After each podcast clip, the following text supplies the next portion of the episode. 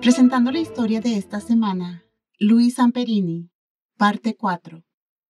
Mientras la familia de Louis lo esperaba, Louis y otros dos soldados luchaban para mantenerse con vida en el océano más grande del mundo. Uno murió.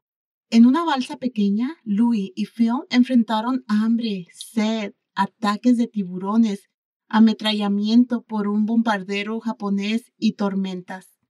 Ellos perciben que un poder divino los protegía.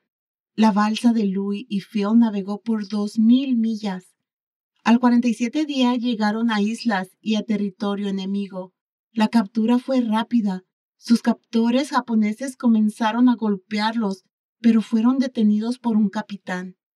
Durante dos días se les dio comida y atención médica excelente.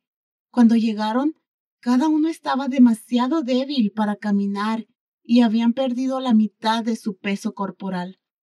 Después al tercer día se ordenaron a la isla de ejecución. Louis fue arrojado en una celda de madera repleta de gusanos, moscas y mosquitos. En la pared había nombres de nueve infantes de marina.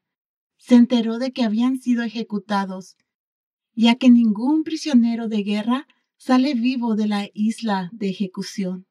Interrogatorios y palizas seguían. Él y Phil fueron utilizados para experimentos médicos. Guardias intentaron despojar a los hombres de su dignidad. Los podrían forzar a rastrear y recoger pedazos pequeños de arroz mientras que eran apuñalados con palos. Un día, mientras Louis estaba acostado en su celda de madera, oyó voces cantando. La melodía se desvaneció, pero permanecía en su mente, dándole esperanza. Otro día un guardia nuevo llegó a la puerta de Louis y le preguntó, ¿Usted cristiano? Un poco de religión se había pegado con Louis desde su infancia y él respondió, sí. El guardia sonrió, yo, cristiano. Kawamura, el nuevo protector, se convirtió en un amigo y fuente de esperanza. Transcurridos 42 días, Louis y Phil fueron puestos en un barco para Japón. Fueron llevados a Ofuna. Se trataba de una prisión secreta sin límites, a lo que podría hacerse a los presos. Guardias que mostraron misericordia fueron reembolsados con golpes de otros guardias. Sin embargo, en otro PAL Camp, Louis se convirtió en el objeto número uno de la crueldad corporal de Watanabe. El pájaro, como le llamaban, era bajo en fila, pero su brutalidad le daba poder. Todos los días él encontraba excusas para intentar vencer a Louis en la sumisión. A como pasaban los meses, los bombardeos de los aliados de Japón aumentaron.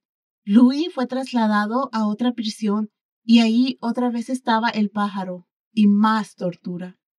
El fin llegó después que se lanzaran dos bombas atómicas sobre dos ciudades japonesas. La guerra había terminado, pero no para todos los pals que regresaron a sus casas. Muchos lucharon contra sus experiencias de guerra. Louis bebió pesadamente. Encontró el amor y matrimonio, pero con poca paz. Fue hasta cuatro años después de su puesta en libertad que caminó por el pasillo de una cruzada evangelista de Billy Graham y mantener la promesa que le había hecho a Dios en el Océano Pacífico en una balsa. Si me salvas, yo te serviré para siempre. Paz y el perdón llegaron a Louis. Soy Elena Gámez con una historia de Barbara Steiner.